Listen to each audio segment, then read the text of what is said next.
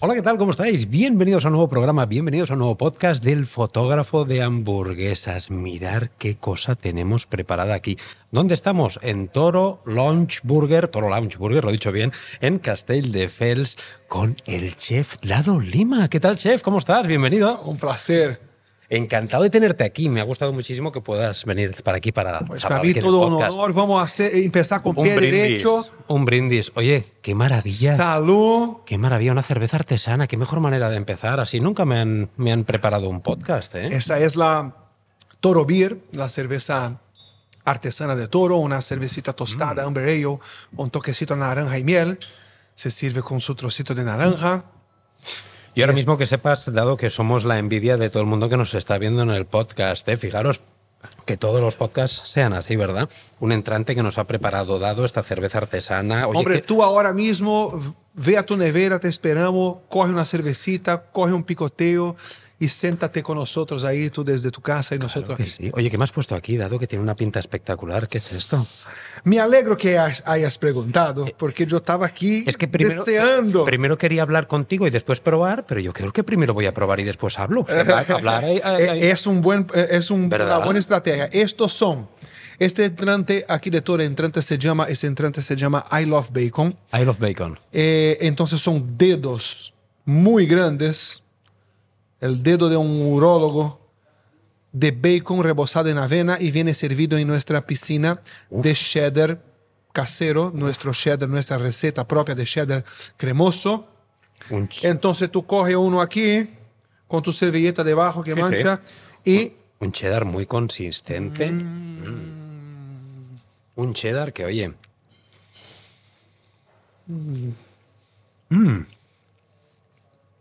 y ve mojando pero qué maravilla es esta. a cada bocado, Qué rico está. dado. moja más. Sí que tienes toda la razón. Antes de deciros que antes de grabar el podcast, tal como lo acaban de traer, yo le he dicho qué pinta y me dice dado, Rubén, probablemente estás ante el mejor cheddar que has probado jamás.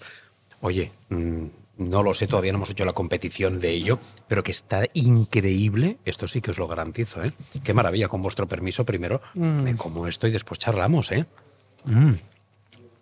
Disculpa, mi gente. Muy sabroso por dentro. Yo ya termino, ¿eh? El crujiente muy bueno y sobre todo. Qué, qué sabroso está por dentro y la combinación, el cheddar sí que es verdad que es exquisito, he dado. Exquisito. Es bacon puro, jugosísimo.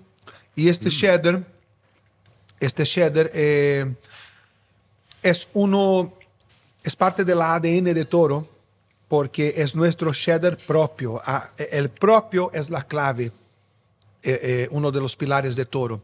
La or- originalidad, las recetas propias, las cosas caseras. Entonces, sabemos que está de moda la salsa de cheddar más cremosa, así más líquida. Y hay muchos proveedores en el sector que la venden. Claro. Y hay muchos sitios de hamburguesa que las compran.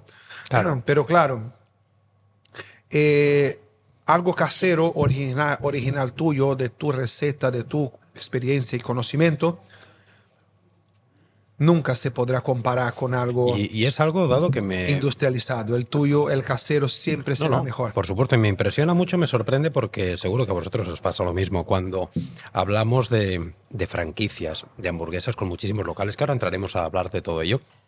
Al menos inconscientemente a mí me pasa. Piensas un poquito más en, indus- en industrialización, en todo más mecanizado, todo menos elaborado, todo más como que tienes que eh, ofrecer para muchas franquicias, para muchos locales y que lo todo se queda un poquito que pierdes esta artesanía, ¿no? Y aquí lo que me gusta es que tú estás abogando y desde el minuto uno que nos hemos visto y me lo estás explicando, lo estoy viendo con mis ojos y es verdad que te gusta la artesanía, que aunque seas 10 locales, 20, 30, 50, los que sean, sigues con esa artesanía. Eso para mí es muy importante. Rubén, eh, tú, desde tu, tu labor, tú sabes más que, que nadie que lo que se puede comprar, lo que se puede comprar hecho, cualquier uno puede comprar. Lo que dependa de las manos de uno, Sí, sí. sea para hacer una receta, sea para hacer una foto, lo que dependa de las manos de uno, Eso que te va a diferenciar. eso es incomparable. Entonces, al día de hoy, en el sector de hamburguesas, hay ya miles de hamburgueserías y a cada día se abre una nueva en una esquina de España. Entonces, eh, Toro se encuentra hoy en un, en un momento eh, que hay un boom de hamburgueserías. Sí, la sí. competencia nunca ha sido tan grande, Tan feroz. tan feroz. ¿Cómo vas a destacarte tú con tu negocio de hamburguesería en ese momento que la competencia es tan feroz? Pues desde Toro nosotros opinamos que la principal, el principal pilar es la originalidad. La gente tiene que, que- que venir a Toro y, y en Toro tiene que haber una oferta de cosas que ellos solo van a probar aquí. Claro. Que sean diferenciales, que sea algo muy diferencial que cuando lo Por comas eso te nosotros- digas, ostras, estoy en toro y no estoy en otro sitio. Entonces, un ejemplo, este entrante, aquí hay dos cosas muy originales. Lo primero, este formato de servir bacon. Entonces, el bacon en forma de finger rebozado.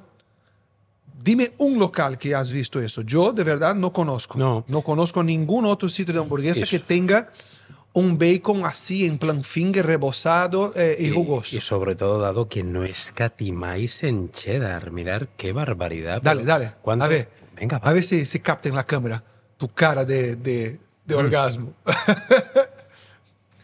brutal. Es que yo hago esa cara y la gente se, eh, podrá creer, no, Dado está exagerando. No. Dado está... Este ahí. es el mío, ¿eh? no me lo robes. ¿eh? ¿Cuál es el pequeñito. tuyo? ¿El, el, el peque- enuco? El pequeñito este de aquí. mira. Venga. No, sí, este de Ese aquí. tuyo. Este de aquí, este de aquí es el mío. Este de aquí es que no me lo robes, que está buenísimo. ¿eh? Oye, vamos a empezar, si os parece, porque hablaremos después de los productos de toro que os caracterizan, mientras estamos aquí tomando esta cervecita artesana que está riquísima con este toque de naranja y de miel, mientras degustamos este entrante impresionante. Pero todo tiene una historia. Y en este podcast me gusta hablar no solamente de lo que es la hamburguesería como tal, sino de cómo arrancó todo, del proyecto, de cómo se ha expandido.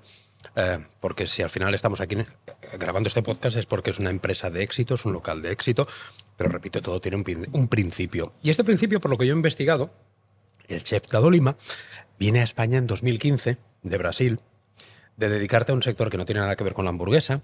Eres director comercial de una empresa marketing, o sea, trabajas en el mundo de la venta, del marketing, de la estrategia, y vienes aquí y montas tu primera hamburguesería, ¿verdad? Empieza así un poquito la historia de Toro. Así empieza. Mira, yo hice la carrera universitaria de, de marketing, y marketing y publicidad.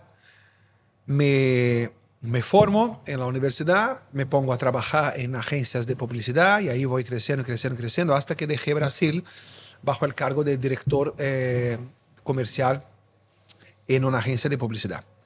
Eh, pues me dedicaba a, a montar las campañas con presupuestos millonarios para marcas como Volkswagen, Ford, eh, Banco Santander, marcas jóvenes, Motorola, Nokia, Apple, en fin. Ese era lo mío. Brasileño, nacido y crecido en São Paulo. Brasil es un país muy distinto de, de España. Vosotros que me estáis escuchando, si sois españoles, los, latino- los latinos me entenderán, pero si sois españoles no tenéis ni idea de es lo que, lo que vivimos nosotros latinos brasileños en el sentido de, de la criminalidad, de la marginalidad y tal. Sí. Entonces, un amigo mío me convidó, me propuso a venir a España. España para un brasileño. España, Europa. Europa. Más que España piensas en Primer Europa, mundo, claro. Europa. Wow, tener mi propio negocio. Y encima el negocio era hamburguesería, que me daba, se me daba muy bien. Yo, yo ya te estaba comentando, era, era el cocinita de- del grupo. Sí. Y, y también un dato curioso, que nosotros de Brasil llevamos dos décadas delante de España en el negocio de hamburguesas. Claro. Entonces, ese boom de hamburguesas que estamos viviendo ahora hace unos ocho años, bueno, el boom más reciente, pero la hamburguesa que conocéis desde hace ocho años, que es lo que Toro lleva aquí, esta hamburguesa yo la tengo desde que tengo 15 años. Claro. Ya tengo, y eso hace 30 años ya, ¿eh? Entonces llevamos un poquito más de tiempo. Entonces yo crecí ya muy acostumbrado con sitios de hamburguesa así gourmet, con carne gorda, con una propuesta diferenciada de quesos, panes y tal. Y al crecer con eso, eh, me convertí en un buen comedor. Claro. Entonces soy un muy buen comedor y conocedor de, eh, a punto de convertirme en un buen crítico de qué es bueno y qué es malo, bajo mi Tu gusto, opinión, bajo claro. mi opinión. Tu criterio. Entonces, yo siempre he sido muy buen crítico y dado que se me daba muy bien la cocina, a la hora de hacer hamburguesas, hacía muy buenas hamburguesas porque sabía por dónde ir, ¿no? Siempre he sido muy creativo, de- te comenté, soy de, de zodíaco de, de- de acuarios y eso, y el acuario de, de todos los zodíacos es el más creativo, el que incluso molesta a la gente de tan creativo que, que es o que se cree. Y, y con toda esa creatividad, con esa pequeña eh, aptitud de, de cocinar y tal, yo pues me sedució muchísimo la, el convite, la invitación esa del amigo ese de ir, de venir a España. No tenía hijos, estaba recién casado.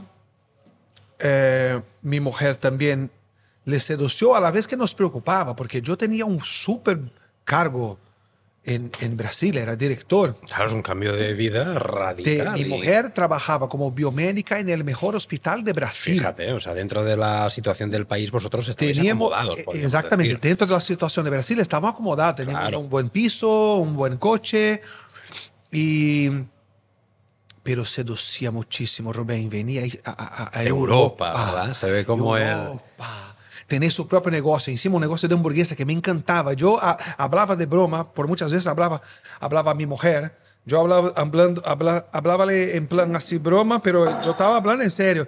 Y amor, me gustaría un día tener mi hamburguesería. Ni se te ocurra, está loco. Dedícate al tuyo que va a mor- morir de hambre si abres una hamburguesería aquí en Brasil y tal. Pero vino la oportunidad de tener una hamburguesería en En España, en Europa, sí. No, Comenté a mi mujer y mi mujer a la vez que un poco preocupada por la comodidad que teníamos, también, también se sintió seducida y temblamos. Entonces, ¿qué, es- qué he hecho? He venido con ese amigo mío a España por 10 días a conocer Marbella, que era la idea montar ahí. Y llegué, pero cuando uno va queriendo ir, todo le convence, ¿sabes? Parece que todo es buena señal. Pasa Claro. un pájaro y caga en tu, ca- en tu cabeza. Sí, no, no, esto es una color señal, de- sí, el color sí. de la mierda es color de carne. Hamburguesa es una señal. Entonces, señal divina. empe- eh, eh, exacto, empiezas, eh, empiezas a ver señal en todo. Entonces, al final, yo ya tenía, lo tenía decidido y solo estaba terminando de convencer a mi mujer. Qué bueno. Y pues desde ahí grabándole vídeos y tal, encantó la ciudad, era playa. Nosotros nunca habíamos vivido en playa. Para, para nosotros de São Paulo ir a playa era solo en carnaval y, Claro. y vacaciones. Entonces, nos sedució por todos lados. Y, y hemos tomado la decisión de venir. Vinimos, abrimos otro negocio que no era toro, eh, pero tenía una propuesta similar. Era una propuesta que nosotros brasileños ya estábamos acostumbrados, que eran hamburguesas así de este calibre. Era una carta totalmente distinta, pero eh, el negocio en sí era, vamos, una buena hamburguesa como tenéis hoy tantas. Y eso en 2015 era súper novedoso. Sí, claro. Fue el año que nació Goico, para que tengáis una idea. Sí, claro. Aquí veníamos pensado de la hamburguesa con lechuga, tomate y ketchup y mostaza. Entonces, en, en Marbella, sobre todo, sí que había Burger King y había McDonald's, pero las, las hamburguesas un poco más diferentes que había era en estos restaurantes montados paguires de, vena- de verano, eh, que carne congelada, una propuesta un poco más americanizada, pero Sí. carne de mala cal- calidad, congelada y tal. Montamos el negocio, fue un éxito, fue un éxito. Lamentablemente la sociedad no fue igual de exitosa. Bueno, esto ya pasa. Y sociedad es muy complicado. Si tú me estás escuchando y tienes socio, que Dios te bendiga, porque yo sé que eso no es fácil. Es complicado. Porque, claro, a veces tú tienes una idea que la consideras, vamos, la gallina de oro y tu socio, No, no, es muy estoy difícil, muy claro. seguro. Entonces queda ese cable de guerra, no sé cómo se llamáis Sí, aquí. sí, sí, sí, sí, no, ese es cable de- de fuerza, uno para un lado, otro para otro. Si ya convivir con la pareja, con la persona que amas es difícil, imagínate con un socio y hablando de dinero. ¡uh! Ah, sí, sí, el Uh, dinero entre medio dinero eh, es, es- complicado. Imagínate. Pero bueno, le dejé por temas que no voy a entrar no, aquí. eso da igual, eso de menos. Y decidiste montártelo y, por, y tu, fue por tu cuenta, ¿verdad? Y claro, y gracias a Dios que este socio me robó y le tuve que dejar, porque gracias a este golpe, a este cuchillazo que he tomado, Nació toro. nació Toro. Y, y Toro nació con la, eh, con la propuesta de nacer ahí mismo en Marbella. Entonces yo iba a competir con mi propia creación. claro. Yo iba a competir con mi propio hijo que ya estaba famoso en la ciudad. Tenías que superarte a ti mismo. Tenía que superarme Superar a mí mismo. Y gracias a esa necesidad de superación, pues nació Toro. Y- Y, y ahora nace Toro, yo totalmente sin ata- atas a nadie, atas está correcto? Sí, sí, sí, sí. Sin ataduras de nadie. Sin ataduras, sin ataduras. ataduras de Entonces, todas mis ideas más locas era la oportunidad. Fue cuando nació Pan Rojo en España de hamburguesa, que no había. Hamburguesas con doble carne, eh, que no había, salvo las de McDo- Big Mac y las de Burger King. Sí, pero de esas, este esas son calibre- gran- esas son grandes solamente en la foto. Después, Sí, cuando no, las es ves, cierto. seguían siendo chiquititas. Aparte, aparte de eso.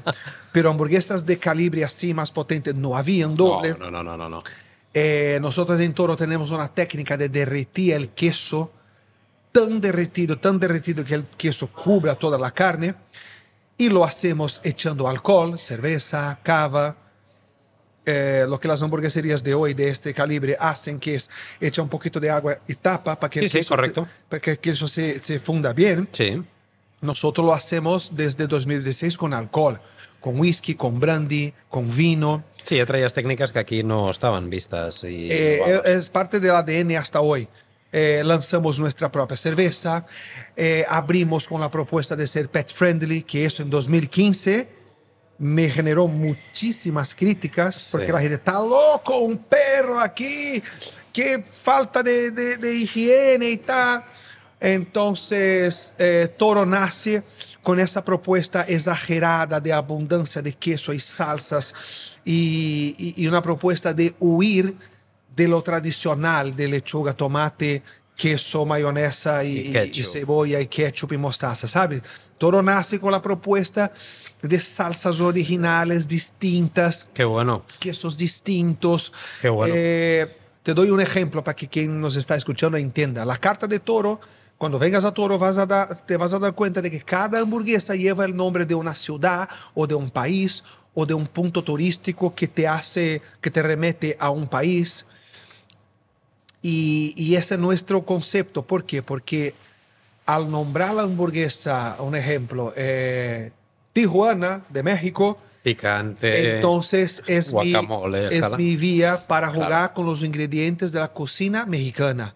Claro. La cocina oriental, la cocina marroquí, la cocina argentina, Sí, sí, tra- brasileña. trasladarte un poquito, sí, porque después hablaremos, cuando hablemos de producto, tenéis cosas que me han explotado la cabeza, como por ejemplo, después hablaremos de ello, he dado, pero he visto Sí, que voy a hay una hamburguesa, no, un sí, yo, yo el mío, eso. yo el mío ya lo tengo por ahí también visto. Hay que Ah, hay una hamburguesa que he visto que tiene dulce de leche, me ha parecido. Eso es impresionante, después hablaremos de ello, pero antes de hablar del producto, eh, estamos situados. Oye, ¿qué, qué, qué envidia me estás dando. Ahora yo te pregunto y como yo, ¿eh? Cuando respondas tú, sí, sí, ese es el mío, no te preocupes, ya lo tengo, ya lo tengo visto. Oye, impresionante este entrante, ¿eh? mirar qué pinta tiene, ¿eh? increíble, increíble. Y pedirlo con la cerveza esta que casa de maravilla. Dado, estamos hablando que Recapitulando, estás en Marbella, montas tu hamburguesería, lo petas, puedes desatarte ahí, puedes desarrollar tu creatividad a raudales. Que vienes del mundo del marketing, del mundo creativo, de director comercial, tienes la cabeza con infinidad de ideas, las desarrollas y lo petas. A partir de ahí, ¿cómo viene la expansión de Toro? Porque a día de hoy, ¿cuántas hamburgueserías sois? Pues al día de hoy somos siete cocinas ciegas Siete y dark 38 locales con la fachada de toro puesta. 38 locales. Algunos me imagino que son directos tuyos y otros serán franquiciados. Uno directo mío. Uno directo tuyo. El de Marbella, El de Marbella, nació. donde nació. Todos los demás franquicias. Todos los demás son franquiciados. Eso es lo que me interesa. Explícame, porque mucha gente que está escuchando el podcast también está justo acabando de emprender. Yo tengo muchos clientes hamburgueserías. El otro día, el podcast anterior a este, una hamburguesería que se llama Black and White, cuando yo siempre les pregunto cinco años dónde te ves y me decía eh, el propietario, pues la propietaria en este caso, Blanca, me decía, yo lo tengo claro que me veo franquiciada, me veo con franquicias. ¿Cómo te nace esta idea de expandirte mediante la franquicia y cómo lo llevas a cabo? Bueno, Toro es un proyecto que desde su concepción ya, ya fue creado para ser un proyecto de franquicia. De hecho, de hecho, desde su primer local ya teníamos todos los manuales y todas eh, eh, el- las herramientas de, de formación y sistema, todo pensado en que a cualquier momento vendrá el primero a, a- a querer franquiciarse y tenemos todo listo. Pero claro, la teoría y la práctica son dos cosas muy distintas. Claro. Entonces, si tú tienes un negocio que quieres franquiciar, lo primero que tienes que hacer es imaginarte que ya tienes tus franquicias. ¿Y qué es lo que tú necesitas para conseguir controlar las franquicias y dar soporte a los franquiciados? ¿Qué, ¿De qué herramientas dependes tú? Entonces, en mi negocio, en mi, en mi actividad, soy una hamburguesería, necesito una carta. Lo primero, lo primero, tu producto tiene que ser original, atractivo, porque ¿por qué uno va a venir a ti a querer abrir algo de tu marca con tu carta? Eh, ¿Por qué? Porque el tuyo es diferente. Sobre todo en un sector que la competencia es eh, feroz, o tú eres diferente a punto de ser atractivo para que uno quiera abrir tu franquicia, Claro. o ya nadie va a abrir. Entonces, ese es el punto principal. Tu producto tiene que ser innovador. Eh, y os doy en plan consejos porque no sé a lo mejor en qué, en qué sector quieres meterte. Pero mi consejo es, si vas a crear algo que no exista, estés segurísimo de que es algo que va, eh, que va a generar una demanda verdadera en las personas. Si, si, eh, las cosas que no existen, las personas no, no, no saben que las necesitan. Correcto. Entonces, cuando tú lanzas un producto nuevo, tienes que lanzar a la vez la necesidad de consumo. Crear necesidad, lo que se llama en ventas. Exactamente. que- Entonces, esta es la vía que yo menos recomiendo, salvo que tú seas un Elon Musk, un, un de Facebook, que se me olvidó el Sí, nombre. el Zuckerberg. eh, eh, Zuckerberg, salvo que tú seas uno de los pocos de la historia de la humanidad, ve por algo que eh, la, la cultura de consumo ya exista.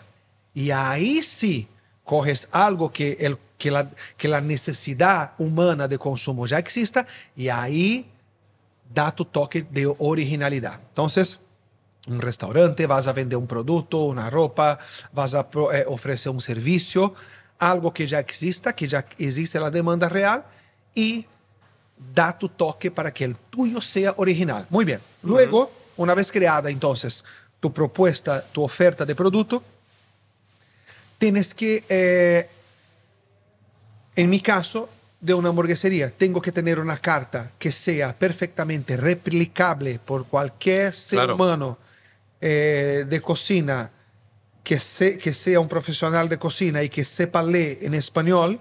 Entonces tú tienes que prepararle un material de formación desde un libro básico de papel, un libro de receta con un recetario, hasta, en nuestro caso, vídeos, formaciones, videoclases, que Claro. hoy en día en Toro es súper moderno, sobre todo cuando tienes ya más locales y tú no tienes el tiempo físico para ir tú mismo uno, uno a uno en los cuarenta y pico locales para enseñar. Entonces tú tienes que disponer de hacer uso de una herramienta digital Claro. que pueda hablar con la masa. Entonces, yo a- al día de hoy en Toro tenemos video formación de cada plato, de cada cóctel, de cada cosita de la carta. Claro, es que tiene que ser exactamente igual. Tú lanzas Sí. un producto nuevo y tiene que tener el mismo sabor, el mismo El que gramaje, venga el aquí, el que peso. venga en, la- en Brasil, Eh, en en Marbella, Brasil, en que en Marbella Madrid, y en Castelldefels. tiene que probar el Claro. mismo Toro Este, I Love Bacon. este entrante tiene que ser exactamente, igual, la Exactamente misma igual. cantidad, todo igual. claro. Entonces tú tienes que preparar un material de formación. Luego tú tienes que tener un equipo de formadores. claro. Entonces tú tienes, porque llega un momento, cuando estás empezando la franquicia, seguramente irás tú mismo. Tú mismo Sí, hombre, y claro. vas a formar. De hecho, los primeros casi 10 locales he estado yo en persona formando cocina y sala. Y luego ya cuando vas, cre- creciendo, tu empresa va creciendo, tu plantilla va creciendo y Ya tienes que tener un equipo formado que sean tus clones y que vayan a las aperturas a formar los locales nuevos. Luego tienes que tener, en mi, en mi caso, un sistema de caja para comandar los pedidos, para que se apunte, un sistema de caja completo con inventario, un sistema que te permita sacar informes a tiempo real, que el franquiciado sobre todo pueda controlar su negocio, Claro. que él desde su casa, de su móvil o de la playa pueda acceder y ver en tiempo real qué se ha vendido, cuál es el producto del día que más se ha vendido, a qué horas entró un trabajador. Entonces tú tienes que controlar tu franquicia y a la vez dar al franquiciado Dar ese poder de que él controle también su local. Un soporte 20, eh, 24/7 que, que nosotros sí, llamamos. sí, sí. Porque el franquiciado, él merece todo, toda tu disponibilidad. Eh, yo, para mi franquiciado, yo estoy a cualquier hora del día, eh, cualquier día de la semana. Que él me manda un mensaje, a lo mejor a las 4 de la mañana, y yo estoy durmiendo, al día siguiente nada más que despierto le contesto, porque él merece todo mi cariño, toda mi atención, Claro. porque él ha apostado en mí. Sí, sí. Entonces, para él no hay domingo, no hay, bueno, quien está en hostelería sabe que no hay sábado, no hay domingo, son todos los días un looping infinito, ¿no? Cualquier, autónomo, de hecho. Cualquier autónomo de hecho, sabe un poco. eh, Es un, eh, eh, es, No hay horario. No hay horario. Y más si amas lo que haces, que yo, vamos, es que se te ve que, que, que disfrutas y amas lo que haces, si no, no se podría aguantar también este ritmo y este estrés. Ese es otro punto que, que, que es muy importante, ¿no? Luego tú tienes que amar verdaderamente tu negocio, porque tú eres el que va a venderlo para un franquiciado, para un interesado, para, para el sector. Claro. Y tú tienes que estar no solo convencido de lo que tú haces es Derrochar bueno, pasión, que te vean esa pasión, esa Exactamente, energía, tienes que ver el esa- brillo en tus ojos. Claro, la S de dólar, No se el actúa, eso no se actúa. Tú tienes que amar verdaderamente lo que haces porque, sabes, Eh, es la clave, es el, es el que te va a impulsionar a seguir siempre creando cosas nuevas, Claro. eh, en seguir siempre eh, mirando para qué es lo que puedo mejorar, eh, qué nueva tecnología hay para incorporar en mi negocio. Tú tienes que estar siempre apasionado. Esa llama no se puede apagar nunca. Totalmente. Ah, y luego, por último, eh, pues ese soporte al franquiciado y el franquiciado tiene que ganar dinero. Porque si el franquiciado no gana dinero, no, no, al final. él, se va, él va a quedar desmotivado eh, y, y luego si aparte no ganar dinero, eh, si empieza a perder dinero, entonces es un problema porque él no va a seguir con tu marca, tu marca va a empezar a eh, cerrar locales. Y a ti eso y no el te interesa es para muy nada. cruel para eso. No me interesa a mí y el sector eh, no perdona. Entonces, en un, por último, yo diría que si, estás, eh, si te dedicas en un sector que hay mucha competencia, tienes que renovarse todos los días. Entonces, el punto ese que he dicho al principio de originalidad, originalidad a la hora de lanzar y originalidad, inspiración para que, que sigas creando todos los días y sacando cosas nuevas, porque tú tienes que sacar cosas nuevas prácticamente todos los días. No es un exagero decir todos los días. Tienes que sacar constantemente cosas nuevas porque la competencia es tanta y el ser humano tiene la tendencia natural de ir eh, al nuevo que se ha abierto en la ciudad. Claro. O sea, tú eres la hostia, pero ha abierto un nuevo No, no, ya está, van es a ir. como, sí, es sí, sí. como estos dibujos, ¿no? Que ve la manada, todo, zoom, ahí. Ahí el otro levanta una un cartel aquí. Aquí no sé qué, eh, todo el grupo. zoom. Sí. Y así va, y así se porta eh, el consumidor porque es normal, Es es, lógico, así. eso es la novedad atrae y la gente va a, a- a lo que es el nuevo, a probar el nuevo. Al día de hoy, no sería exagero decir que a cada semana se abre un local nuevo de hamburguesa en España y la gente va al, al nuevo y nosotros aquí se- lo sentimos, lo, lo notamos. De hecho, veo que tienes uno en la esquina. Tienes uno aquí mismo al girar. He visto que tienes una hamburguesaría también. O sea, está rodeado. y Sí, pero a- esa estará notando Y estará- más lo que eh, yo comento, lamentablemente. De hecho, yo soy consciente de que locales así más pequeñitos, de marca no tan potentes, en el entorno donde Toro abrió, han tenido que cerrar y eso me, me duele mucho porque no es lo que quiero. No, la competencia siempre ha de sumar, nunca de restar. Exactamente. Siempre ha de sumar hay para- espacio para todos. retroalimentarse los dos. Exactamente, pero, pero es que lamentablemente es normal, incluso lo siento yo, cuando abre algo nuevo, pe- peor o mejor que Toro, hasta que la gente se dé cuenta que no, no, no, Toro mejor, vuelvo a Toro, hay un periodo que las ventas bajan, porque Sí. la gente va al nuevo. Pero- Eso es totalmente normal. Eh, de mi parte es comprensible a los franquiciados quizás ni tanto porque ellos no quieren sentir bajón en la facturación y tampoco yo. Mi éxito es si el, mi franquiciado tiene éxito, es donde viene mi éxito. Total. Pero eso lo comento para que tengáis muy claro de que, que es como un equipo de fútbol en la Champions. Tú ganas la Champions hoy, tú eres el campeón, tú eres el mejor del mundo. El año que viene, otro va a ganar. Sí, sí, tal cual. Y el otro, Tal y el cual. otro, el año siguiente, otro. Pero ¿qué es lo que tienes que hacer tú? Mantenerse constantemente con novedades. Intentar Entonces, superarte, intentar, intentar superarte. Al superarte a final, cada día. decía, mira, ahora que has hecho el argot futbolístico, cuando yo soy muy futbolero también, cuando alguien, eh, por ejemplo, un delantero eh, fichan a otro delantero, que siempre le hacen la misma pregunta, oye, ¿no temes ahora que te quite la titularidad? Dice, no, esto lo que va a hacer es que va a sacarme de mi zona de confort y va a hacer que me supere, que esté compitiendo contra él para ver quién es titular. Y al final esto es un beneficio de ambos, del suplente del titular y del propio equipo. Entonces aquí hay que verlo exactamente de la misma manera. Y hablando de esta competitividad, que me ha venido como anillo al dedo, que bien lo voy a meter ahora esto, me ha venido perfecto y eso que no tenemos guion dado. Eh, estamos hablando eh, que Toro Burger se expansiona, monta franquicias y creo que es en el 2020, que lo tenemos aquí, participáis en un campeonato de España a la mejor hamburguesa, a la mejor cheeseburger y ganáis, lo petas, con una hamburguesa que se llama Maya, que es el buque insignia que yo, por supuesto, cuando acabemos este podcast la voy a probar. Y que sé que le pones el nombre ese por tu hija, para ver si te daba suerte. Te dio, ganaste, lo petaste y a día de hoy tres años después, ya vamos para cuatro, la malla sigue petándolo y siguen viniendo el, el producto principal que se vende. Qué bien. Háblanos de esta malla, de esta hamburguesa. Pues mira, eh, Toro nació en 2016, porque en 2015 yo llego a España, tengo otro negocio, Toro nace en 2016. Toro se convierte en el éxito de Marbella, pero claro, no era suficiente, porque Marbella es una ciudad de verano. El invierno es durísimo para cualquier negocio.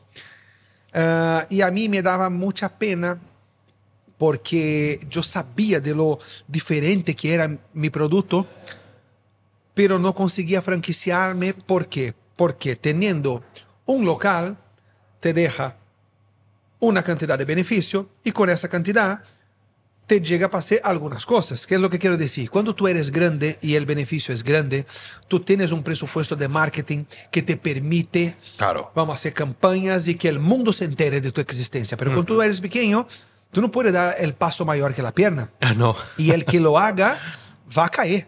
Totalmente. Entonces, tienes que dar el paso del tamaño de tu pierna. Y claro, me, me daba mucha pena porque yo estaba ahí un poco eh, atado y, no conseguía llegar fuera de España, que la gente se enterara. Venga, hasta de, Málaga a Estepona, la gente venía, pero no mucho más. Y, yo no tenía ninguna franquicia. Miento. Abrimos dos años después, en 2018, abrimos la primera franquicia, pero en Brasil.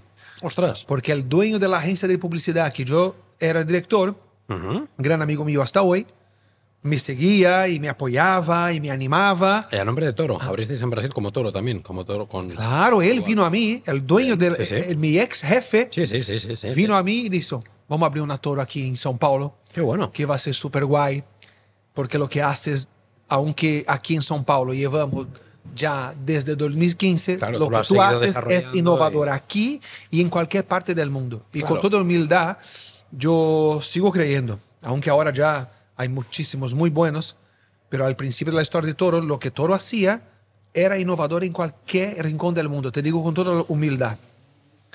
Uh, entonces, él abrió una franquicia. Muy bien. Entonces tenía una aquí y tenía allá.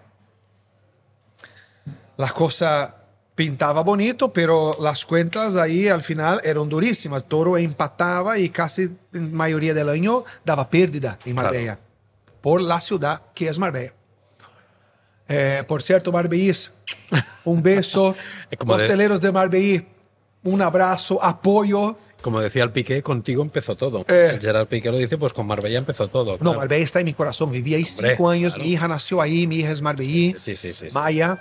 Y, la verdad que, vamos, arranca todo. Sí, sí, sonamos ya, está empezando a venir gente. el primer pedido. Claro, es que estamos en medio de la que nos... Sí, sí, acaba de abrir. No estamos a puerta cerrada, ¿eh? estamos a puerta abierta y ahora va a empezar a pasar gente a disfrutar de estas, de estas hamburguesas, de estas deliciosas. Que, oye, hablando de hamburguesas también, Dado, eh, vamos a hablar un poquito del producto tuyo también. Pero déjame terminar lo que me preguntaste. Hablando, correcto, porque si no la gente no va a tener el final de la historia. es verdad. Entonces... Eh, es la cerveza. Esa cerveza es peligrosa. ¿eh? no, mira, yo con, esto lo voy contrarrestando. ¿eh? Cuando termine esto ya tengo otra cosa preparada. Otra más, madre mía. No de esta, de otra cosita. Bueno, entonces, muy duro. Resume la película que era muy duro.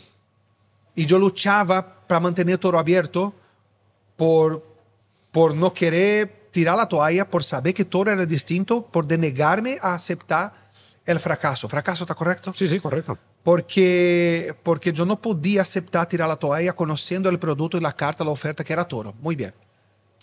Fue, fue, fue, fue, fue hasta que en 2019, fines de 2019, nosotros consideramos el premio 2020, fin de 2019, estoy aquí en Instagram, salta una publicidad, primer campeonato de hamburguesa de España, apúntate, no sé qué. Y yo vi aquello y sabía que era mi oportunidad, por lo menos, pa- Para que darte me a conocer. conoce- para darme a conocer. Venga, me puse en contacto, quiero participar, son 240 euros. No tenía, Rubén, no tenía 240 euros para pagar la inscri- inscripción. ¿Qué dices? Qué Era duro, era qué duro. bueno, qué bueno. Fíjate Lo cómo- pagué. Qué, qué paradójico, ¿eh? Esos 240 No, euros, eso- lo que te ha aportado después, ¿eh? 240 euros y, y- y seguramente muchos me están escuchando y, y- comparten de ese sentimiento. No, no, por 240 supuesto. euros, Por supuesto. dependiendo del momento que está tu negocio, es mucho. Pero yo lo invertí, lo invertí, lo invertí y ahí a duras penas, dejando de, dejando de desayunar por una semana y Sí, sí, cortar no, aquí, lo invertí y nos apuntamos. Para apuntarse al campeonato tenías que crear una hamburguesa nueva y, eh, y presentar al campeonato. El campeonato tenía dos fases.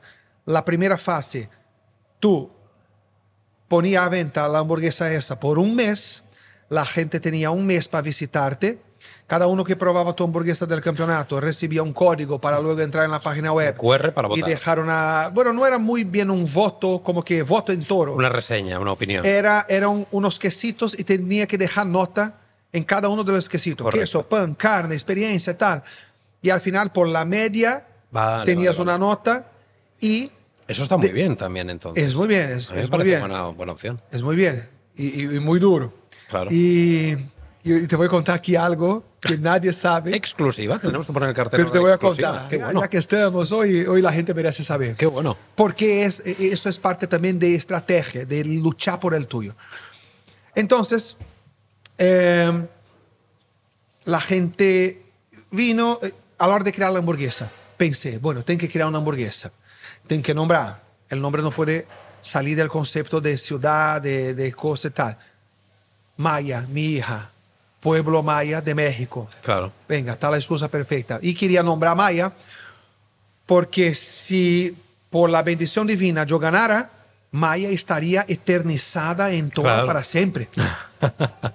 y sería para mí un regalo divino maravilloso que mi negocio eh, totalmente involucrado con mi hija, ¿sabe? De hecho, al día de hoy, cualquier local de toro que vayas, está la foto Sí, sí, nuestra de la familia, de Maya, un- una pequeña historia. Y en la página web bonita, también página lo web. explica claramente. Exactamente. Entonces, cree, cree la hamburguesa. A la hora de crear, yo tenía que ser súper creativo. Entonces, eh, uní las cosas que tenía todo de diferente. Entonces, se derretía el queso con cerveza y el patrocinador máster de la- del campeonato era la cerveza 1906, entonces derretía el queso con su cerveza. Vale. Eh, hacía la mezcla de dulce con salado que me gusta mucho. Tenía una mayonesa de bacon ahumado que a, a- a la época no existía en ningún otro sitio, mayonesa de bacon. Sí, sí. Entonces había muchas cositas originales en Sí. la, en la misma hamburguesa. La presenté muy bien. Y había un ranking en tiempo real. En tiempo real. Y tú, tú tenías que ser el, primer, el número uno del ranking de tu provincia para ir a la gran final. Entonces iban 13. ¿Cuántas provincias son? ¿13 o 14? Eh, creo- Yo creo que era 13, creo que ¿eh? me suena el número 13. Creo que eran 13. sí. Bueno, 13 finalistas, cada uno el mejor de su provincia. Y yo me acuerdo que eh, faltando dos días para terminar el plazo de el plazo de. el plazo de la primera fase que iba a anunciar los finalistas, yo estaba en segundo, en segundo puesto Wow. por Por muy poquito. por muy poquito. Y yo, ¿quién son estos que están, que están mejor que Toro? Porque, porque vamos a ver, hoy yo soy, yo soy, yo siempre he sido muy humilde Y, y yo quito el sombrero para muchísimos sitios de hamburguesas. Soy claro. amigos de muchos de- Claro. dueños de hamburguesería, porque somos una confraría al final Claro, es una comunidad. uma comunidade. Pero eh, eh, nessa época me llenava de ira. Claro, claro. Como que uno mejor que Toro? ¿Sabe? Eh, yo estoy... eh, No, no, ¿quién es este? Y me puse a investigar. Y vi que era un sitio, con todo respeto, bueno, no voy a nombrar tam- No, tampoco, no, no. pero un sitio pequeñito, parecía una taberna, parecía un, un sitio feo, feo, feo, feo. Y yo, no, no puede ser. No puede ser que Toro, lindo con su propuesta, con su concepto, va a perder la oportunidad de ir a final por ese sitio. No es posible. Y, eh, me, y, y hablé con el dueño, indignado, el dueño del campeonato. Bueno, el dueño, el organizador. Sí, el que lo organizaba. Y él dijo, mira, Dado, yo no te puedo dar ninguna información sigilosa. Eh, pero claro, él ha hecho algo que tú no has hecho. ¿Y yo qué? Tú sabes que estos cupones que nosotros te damos, que todos que, se, que hacen la inscripción, ganan una, unos 500, una cantidad de cupones para regalar a los que vienen. Este cupón, cuando se acaba, tú puedes comprar más. Vale. Y yo, sí, sí, de hecho he comprado 500 más.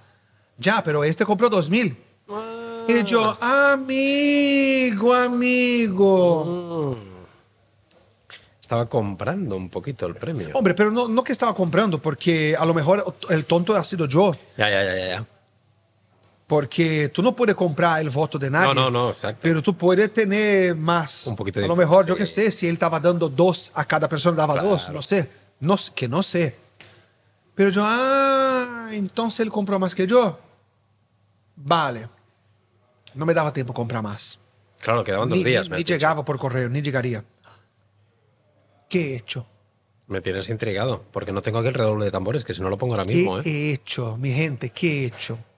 Y no me siento culpable porque si, yo, si lo que yo hubiera hecho fuera mal, yo no estaría en la final, porque da igual, porque lo que, las cosas pasan por merecimiento divino. Pero a lo mejor ha sido algo que Dios me presentó y dijo, y ahora, hijo, ¿qué vas a hacer tú al respecto? ¿Correcto? ¿Vas a luchar por, por el tuyo? ¿O te rindes? o te rendes. El sitio estaba casi tres horas de Marbella. Era tres horas para ir y tres horas para volver. He dicho, mujer, Sube al coche que nos sube vamos. al coche que nos vamos. Porque por lo menos serán dos papelitos, o cuatro, no sé, que nosotros tendremos la oportunidad de votar. Fuimos, de hecho nos han dado dos cada uno, y con los cuatro papelitos, pues hemos dejado una nota baja Claro. para ver si la media bajaba y no se subía. Fuimos en el último día, último día. Rubén, funcionó, Rubén. Sin que eso te garantizara Funcio- nada. funcionó, Madre Rubén, mía. funcionó. Funcionó. Madre, Bueno, eso es. eso- Pasé por un centésimo, un milésimo, yo Sí, que sé, sí, pasé sí, y ya se cerró. Y yo me acuerdo que en el último, el Madre último mía. día...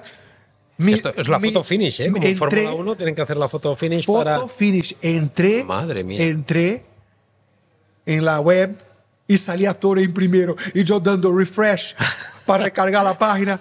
Y, daba- seguía ahí, seguía ahí. y, madre mía, me entró un frío en la espina cuando vi que Qué todo bueno. estaba en primero. Porque ahora, por un lado estaba contento y por otro me quedaba como quedando ahí a cada cinco minutos Que no me recargando. cambie, que no me que no me cambie. cambie, que no me cambie. Y fue así nervioso hasta las cero horas. Qué bueno. Y a las cero horas yo ya mandé al dueño. Cerró, cerró. Sí. Cerró, Wow. dado. Enhorabuena. Qué Yo, la bien. puta madre, la puta madre. Fue maravilloso. Y, y ahí Esto sí que es luchar por un premio, ¿eh? hay que e- es luchar. Esto sí que No, es luchar. ah, pero la historia no termina aquí. Entonces, a partir del momento que yo estaba en la final, Rubén, te lo digo, te lo juro por Dios, me llenó de un sentimiento, de una seguridad que yo iba a ganar. ¿Y por qué me creía que yo iba a ganar? Porque en mi cabeza sería, yo sabía que iba a ser una final Claro. con una mesa de jurados, pero y, y en mi cabeza yo tenía clarísimo que los eh, finalistas iban uno a uno cocinar delante suya, Sí. en plan cooking show, pues as- eh, cocinando y explicando y tal, y explicando y contando la historia y tal. Y yo pensando, tío, no hay ninguna puta alma en, eh, en España que echa alcohol para derretir el queso. Todo eso va a ser un show, estoy seguro que eso va a llamar la atención, va a contestar, voy a ganar. Y fui, Y así fue. co- y fui, vamos, seguro de que iba a ganar. Llego al campeonato y nada más que, me, lle- que llego me entero de que la cocina era lejos, cada uno cocinaba y salía el plato con un número Uh, y llegaba para la mesa, venga, la hamburguesa número 5, claro. venga, 5, nota. No sabían cuál No, no, era, no sabía a Claro. ciegas, total. Que por un lado está muy justo, Sí, claro. pero por otro lado me ha, Eh, te había roto los esquemas. me ha roto la pierna. Yo, de verdad, me cayó la presión. Terrible, me cayó la presión. Me puse a sudar. Y yo estaba ahí en plan influencer, grabando en directo para mi, para mis seguidores. Y la cara cambió, ¿no? El semblante cambió. Pues mi gente va a ser así, estoy un poco decepcionado, pero eh, vamos, vamos a tope, vamos a tope. Y junté fuerzas y vamos. Y para empeorar la cosa, cada concursante tenía 15 minutos. Entonces, entraba uno, ah, utilizaba la, la plancha, tenía 15 minutos para sacar cinco hamburguesas y salí y dejaba el siguiente. Ujú. Y vamos, con esa prisa, con esa locura, la plancha no te dejan limpia ni nada. Y lo peor, llega mi vez. Eso sí, te dejan que entre antes, 15 antes, para que vaya haciendo el mise en poquito, claro, la eh, detrás, por lo menos, preparándote.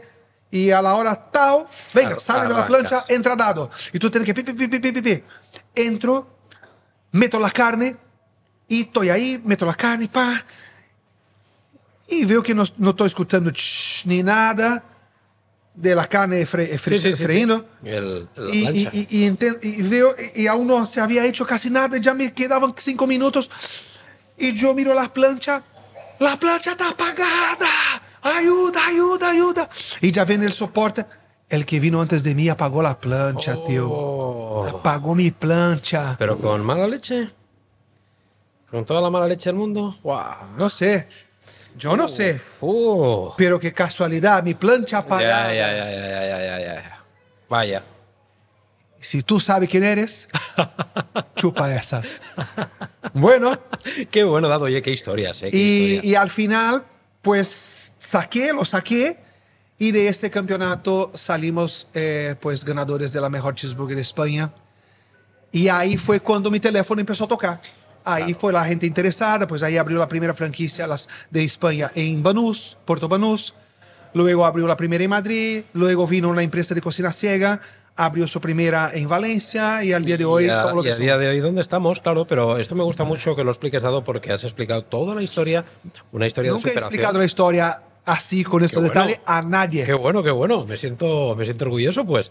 Eh, es una historia que es de superación, de lucha, de constancia, de sacrificio, algo que me gusta mucho para el mundo de la emprendeduría, porque a día de hoy hay muchos podcasts de emprendimiento, muchas eh, ves historias de gente que parece que llegar a la riqueza, al éxito, sea tarea súper sencilla, sea muy fácil, y de fácil no tiene nada.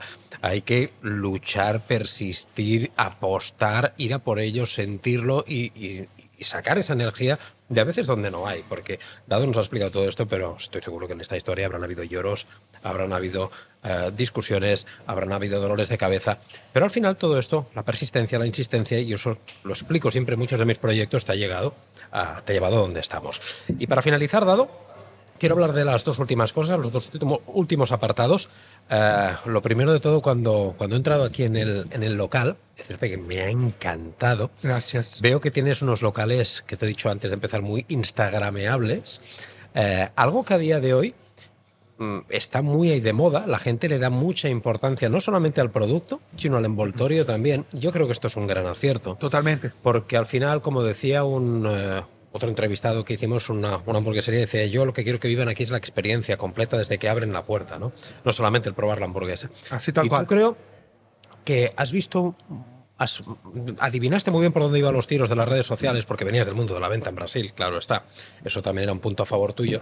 Y ya hiciste que casara muy bien el producto, que visualmente es impresionante a la vez que rico, al menos lo que he probado. Gracias. Pero sí que es cierto que es muy visualmente atractivo este food porn, estos excesos, estas salsas. No le pones un poquito de cheddar, pones una puta piscina de cheddar. Eso es una locura. Una puta locura. Una puta locura. Pones, eh, o sea, estamos hablando de excesos sin renunciar a calidad por ello, porque hay sitios que te ponen excesos renunciando a calidad. Tenemos una muy buena calidad con un exceso y con un local que es muy, como digo, instagrameable. Esto a nivel marketing, a nivel redes sociales es muy potente, es un arma muy fuerte. Aquí es donde viene mi parte, como creador de contenido, como fotógrafo de hamburguesas que soy, que está, bueno, ya sobra decir que le das mucha importancia ¿no? a la parte visual de tu empresa, porque a la vista está, ¿no? ¿Qué parte eh, de importancia crees que tiene el mundo de la fotografía, el mundo del- de la fotografía no solamente de alguien como yo, sino de alguien que te pueda hacer, porque un usuario que se haga aquí unos selfies comiendo, te están haciendo fotografías y te están haciendo publicidad también totalmente indirecta. ¿Cómo lo ves todo este mundo? Total importante, total importante. Una vez que tiene hecha la parte difícil esa de crear el producto, viene la siguiente parte más difícil que dar al mundo a conocerte. Claro. Entonces, tienes que llegar a, a tu, a tu Público objetivo. Público target, eso es, objetivo. ¿Cómo lo haces? Sobre todo al día de hoy, si hablas con gente joven de 15 a 45, que son los jóvenes de, de hoy en día, redes sociales, Instagram, TikTok, Facebook ya ni tanto, ya No, casi no aquí hacemos. no, en América sí, pero aquí no. Pero, pero Instagram y TikTok a tope. Y claro, a, a- a la hora de hacer un contenido profesional, necesitas gente profesional. Entonces, para que tengas una idea, la inversión de marketing, perdón, la inversión de marketing de Toro al día de hoy es con creadores de contenido para redes sociales. Ni radio, ni revista, ni Qué bueno. tele, ni nada. Es redes sociales. ¿Y quién te va a crear un buen contenido de redes sociales? Pues profesionales como tú y influencers. Entonces, al Tengo, día de tengo hoy... que decir, perdona que te interrumpa, Dado, que tardaste, cuando yo me puse en contacto con Dado para decirle, oye, Dado, tengo un podcast de nueva creación, porque recordaros que la marca Rubén Gabelli sí que tiene bastantes seguidores, pero la marca Fotógrafo de Hamburguesas acaba de nacer. Dado tardó cero coma, cero coma en decirme, será un placer, vengo a verte donde tú digas, y aquí estamos. Algo que ratifica lo que estás diciendo, que es totalmente verdad. Sí, sí, que sí. le das prioridad absoluta a los medios digitales de nueva Es prioridad absoluta. Si tú tienes un nuevo negocio y hablas con ese público 1545, tu vía para conectarse con ellos es las redes sociales. Y, y claro, eh, la- el mundo cambió, el mundo cambió. Antiguamente tú, tú eh, hacías una campaña de, de publicidad en la tele, entonces tienes que contratar una productora que va a Sí, sí, hacer un, tal cual. un vídeo, una mini película y tal. Hoy en día es redes sociales, tienes que contratar un creador de contenido, un fotógrafo profesional, un, un filmmaker, eh, un filmógrafo se dice, Sí, filmmaker, un filmmaker, profesional, Mm. un videógrafo, eh, es, es la cosa como se mueve hoy. Tal cual. Entonces, eh, yo no gasto un céntimo en radio, en revista, eh, eh, eh, en otras medias que antes eran muy fuertes. Incluso Correcto. cuando yo estaba en Brasil, Sí, sí, en soporte de papel, revistas, Claro. periódicos, demás. ahora periódicos, Claro, correcto. eh, medios impresos, la Ah, cosa cambió. sí, sí, Entonces, que adaptarse. ese dinero que tú ya no vas a gastar ahí, gástalo donde se tiene que gastar. Totalmente Ay, porque eh, un creador de contenido me ha pedido eh, tantos euros, pero si es lo que vale hoy en día, ese es el precio. Sí, sí, totalmente. de acuerdo, y- y totalmente date prisa porque el día de mañana será más caro. Exacto, cuando tengo más seguidores. Y encima es un contenido que es, entre comillas, quiero decir, evergreen, que dura muchísimo en el tiempo, que también, eh, por ejemplo, sube algo a. YouTube y a lo mejor lo que dices tú, hoy no tiene muchos seguidores, pero a lo mejor de aquí un año el No. fotógrafo de hamburguesas lo peta y este vídeo lo están viendo millones de personas, no lo sabes, pero no lo sé ni yo ni lo sabe Dado. Por lo tanto, hace muy bien Dado en hacer esta inversión a, a ciegas, en decir, no, no, por supuesto que hacemos este podcast, por supuesto que si me llamo un influencer, le digo que sí, por supuesto, porque... Tú has dicho un punto que es eh, fundamental, es eterno. Claro. Un ejemplo, yo tengo eh, vídeos de influencers que han venido a Toro hace tres años. Y siguen teniendo visualizaciones, son- siguen generando. Siguen, siguen generando todos los días y aparte te da la, la posibilidad esto no de pasa en radio. su vídeo al topo de tu, de tu página. Entonces, Eh, yo ya, eh, eh, y tú vas jugando, vas jugando tú con tus pies y tu negocio. Entonces yo al, a lo largo de la historia de Toro he hecho, vamos, vamos un ejemplo, por, por, dar un número, con 10 influencers famosos. Uh -huh. Que hoy el que está más a tope es fulano, venga, Uncle fulano. Claro. Al día de mañana, uno que ya pasó por Toro está súper de moda, cambio, Sí, Anglo sí, ahora. Pero tienes ese ¿Por contenido qué? para Porque trabajar. el contenido está creado, el contenido no se borra Y eso es impagable. y es, y es, Eso es muy bueno. impagable. Piensa que en radio, televisión, prensa escrita, eh, te cobraban auténticos dinerales por tiempo, no por contenido, sino que lo que te co- cobran es por tiempo, algo que los creadores de contenido no cobramos así. Cobramos por quien cobra, por Hombre. hacértelo algo, pero no por el tiempo y es algo que es de muy agradecer. Para que el espectador entienda mejor, la plataforma YouTube que conocéis y que todos consumís, que al final hoy es estadísticamente comprobado que se ve más YouTube que la tele. Sí, sí, totalmente. Eh, y, YouTube eh, incluso más que el streaming. sí, sí. Eh, entonces, la gente al día de hoy tiene sus canales en YouTube, es la Sí, nueva media. Entonces, yo, yo incluso sigo a mucha gente que me gusta ver sus programas. Seguirás Veo- fotógrafo de hamburguesas ahora, ¿eh? Eh, oh, ya estoy siguiendo, ¿no me has visto ayer? Exacto. Eh, Entonces, eh, voy a tu canal a la hora que yo quiero y veo un episodio de un programa tuyo que has Correcto. entrevistado a alguien que, que tengo interés en escucharle o has hablado de un contenido que me interesa y tal. Y esa gente de YouTube, YouTube les monetiza, YouTube les paga.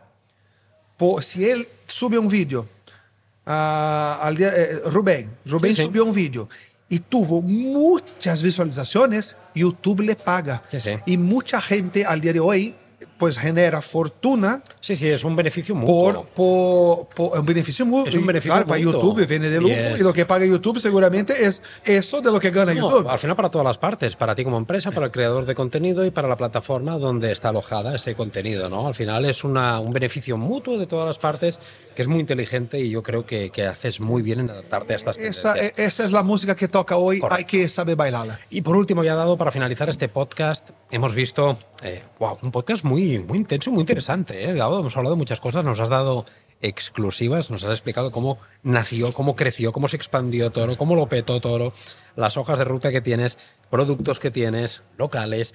Pero yo hay una cosa que, que también me, me gusta mucho verlo en las hamburgueserías, que son los postres.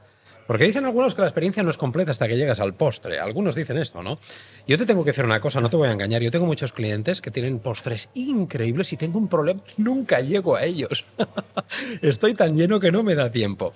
Pero a ti también te pasa, ¿verdad? Pero sé que aquí cuidas mucho los postres. Yo le he echado un ojito a la carta. He visto dos cosas que me han llamado mucho la atención. Y ahora nos las explicarás. Una es un helado de bacon. Tengo un cliente que tiene una cheesecake de bacon y me flipó. Es Tiene que ser flipante, Es ¿eh? espectacular. Tiene de, que ser flipante. de Ranches Mojaos, podéis ir a probarla ahí. Impresionante.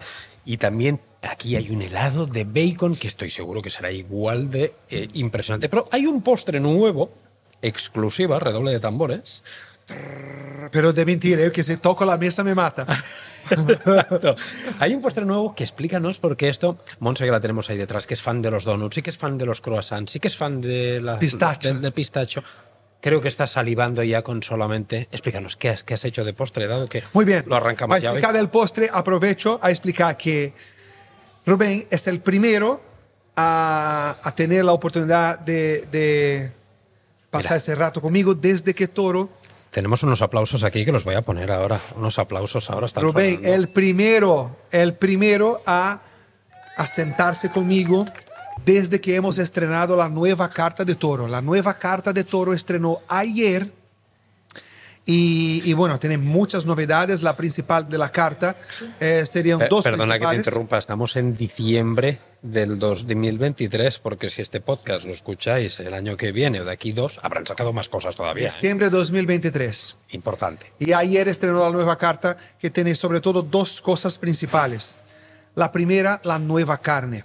El corazón de, el corazón de mi negocio es la carne. Correcto. De la hamburguesa es, la, es su carne y me da mucha alegría poder eh, decírtelo a, a ti y a todos que la carne de toro ahora es la finca Jiménez Barbero, nada más, nada menos que la mejor carne de hamburguesas de la actualidad de España. Qué Es bueno. Simplemente la carne que Joe Burger, el propio Joe Sí, sí, Burger, correcto. eligió para lanzar su carne de su marca. Entonces, Para ahí moflete, correcto, no sí. digo más.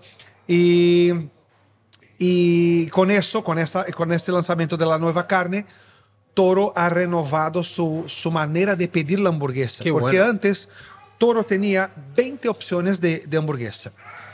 De las 20, una era con carne madurada, Sí. dos smash burgers Bien. y otras dos que, ven- que vienen en esa piscina de queso, en la hamburguesa metida en esa piscina de cheddar. Ah, y ahora, con, la, con este nuevo lanzamiento, esa renovación, ahora Toro baja a ocho hamburguesas en la carta, pero las mismas ocho tú decides Las si la combinaciones. quieres. Si eres fan de Smash, pues la que quieras de la carta, Qué doble bueno. Smash. Si eres fan de madurada, la que quieras de la carta con carne madurada. Qué bueno. Y sea Smash, sea madurada, todas ahora pueden venir metidas en la piscina de queso. Entonces está Wow. súper flexible. Claro, la o sea, carta esto de la está piscina de queso, que antes había una, ahora cualquiera la Cualquier puedes meter. hamburguesa, O sea, hay la- que venir a toro con bañador y con flor para... Exacto, con lo, la- lo manguito y el snorkel. Qué, qué bueno. Oye, me parece espectacular. Y bueno, y la segunda El novedad de la carta El son postre. los postres. Toro siempre ha dado mucha importancia por los postres. Claro. Porque yo, Chef Dado, que por cierto, yo soy el creativo de la marca Toro, el único que crea lo que sea de la, de la carta, de salsa a postre, a incluso nuestra propia cerveza. Eso es Y importantísimo. te digo en primera mano, nadie sabe, nadie sabe, que incluso ni mis trabajadores lo saben, Toro a principio de año está lanzando su propia cola ¿Qué y, dices? y una, y una bebida alcohólica que se va a llamar Caipirinha ¡Ostras! ¡Qué bueno! y nuestra propia Sherry Cola. De las Entonces, exclusivas que me has dado hoy. Exclusiva, Claro. exclusiva.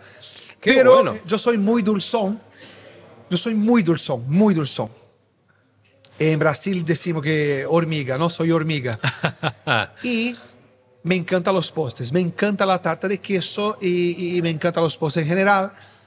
Entonces, claro, dado que yo quiero hacerlo siempre de una manera muy original, entonces desde que Toro lanzó su tarta de queso, la tarta de queso nuestra está montada en una copa.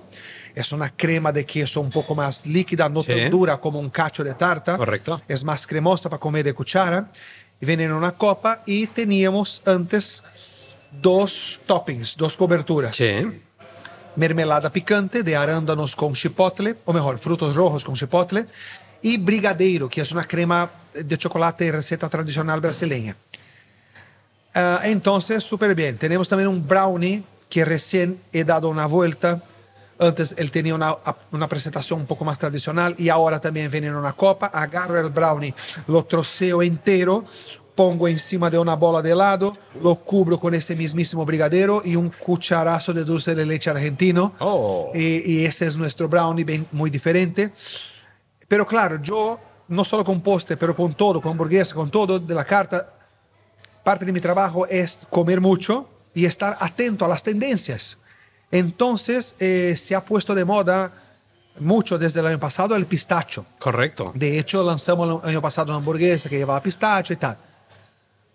Pero yo, y aprovecho para felicitar la cadena, la franquicia de helados de yogur Lao Lao, que por cierto venía a la entrevista, que está de lujo. Eh, a veces después te presenta alguien de Lao Lao para llamarles.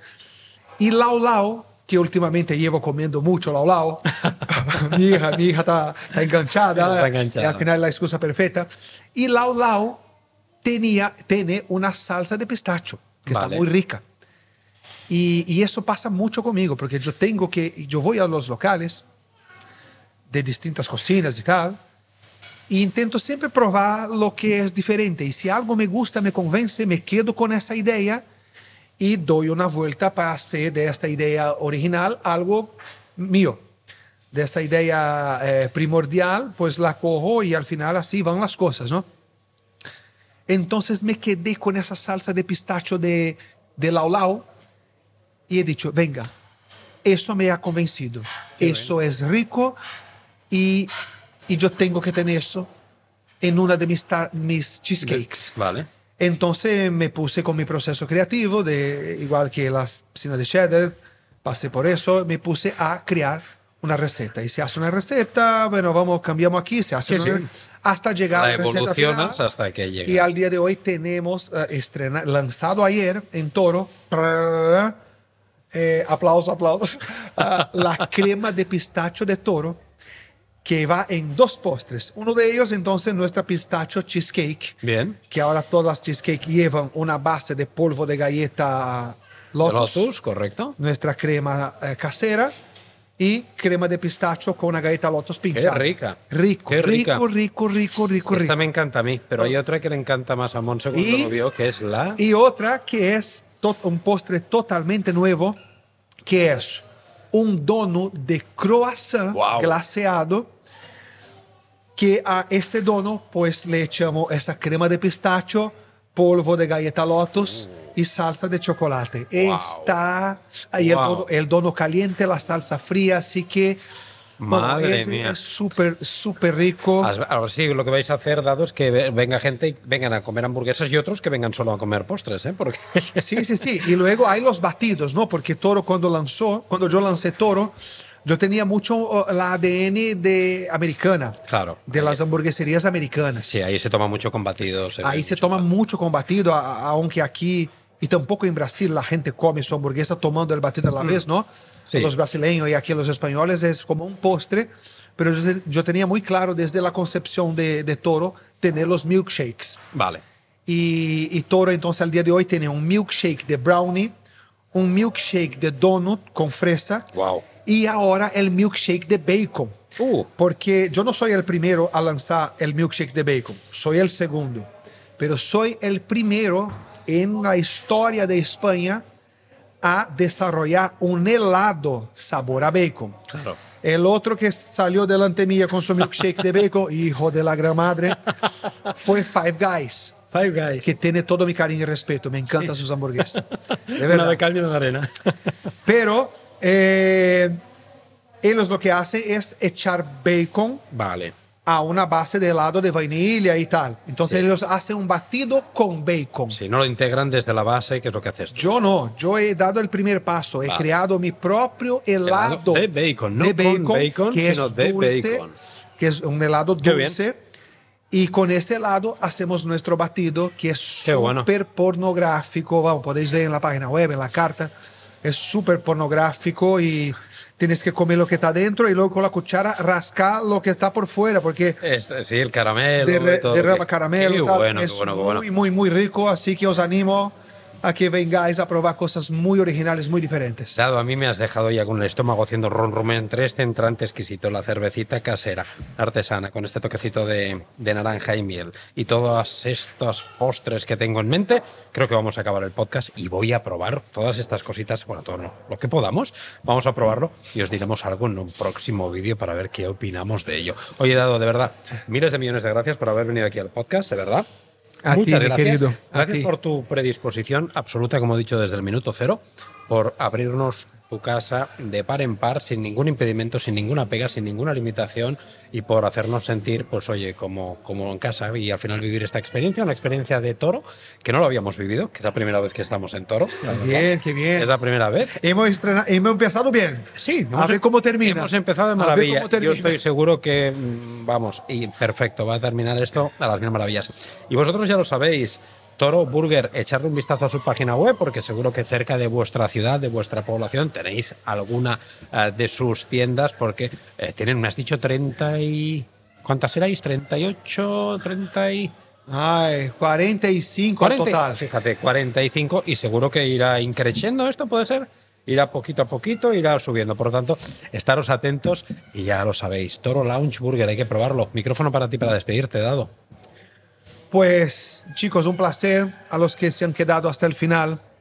Mil gracias. De verdad que nuestro lema en Toro es We don't make burgers, we make friends. Qué bueno. O sea que no hacemos hamburguesas, en realidad amigos. hacemos amigos y, y vosotros, como paséis por la puerta, os vais a sentir como en casa, como entre amigos y comer de maravilla. Así que os animo muchísimo. Es todo un honor de mi parte crear cada cosa de la carta que creo, porque creo para vosotros y creo sabiéndolo que vas a alucinar. Así que es alucinante. Hay muchos sitios, hay muchos sitios, pero mete en tu agenda en algún momento una parada en toro, porque a lo mejor te puede sorprender y te puede convertir en un adicto más de nuestro bando. Así que un beso. Gracias Rubén por tu contenido espectacular y os animo a todos, si sois dueños de negocio, de hamburguesa, de restauración, de hostelería, tu fotógrafo está aquí. Miles de millones de gracias, dado de nuevo, y nos vamos viendo. Hasta luego. Chao.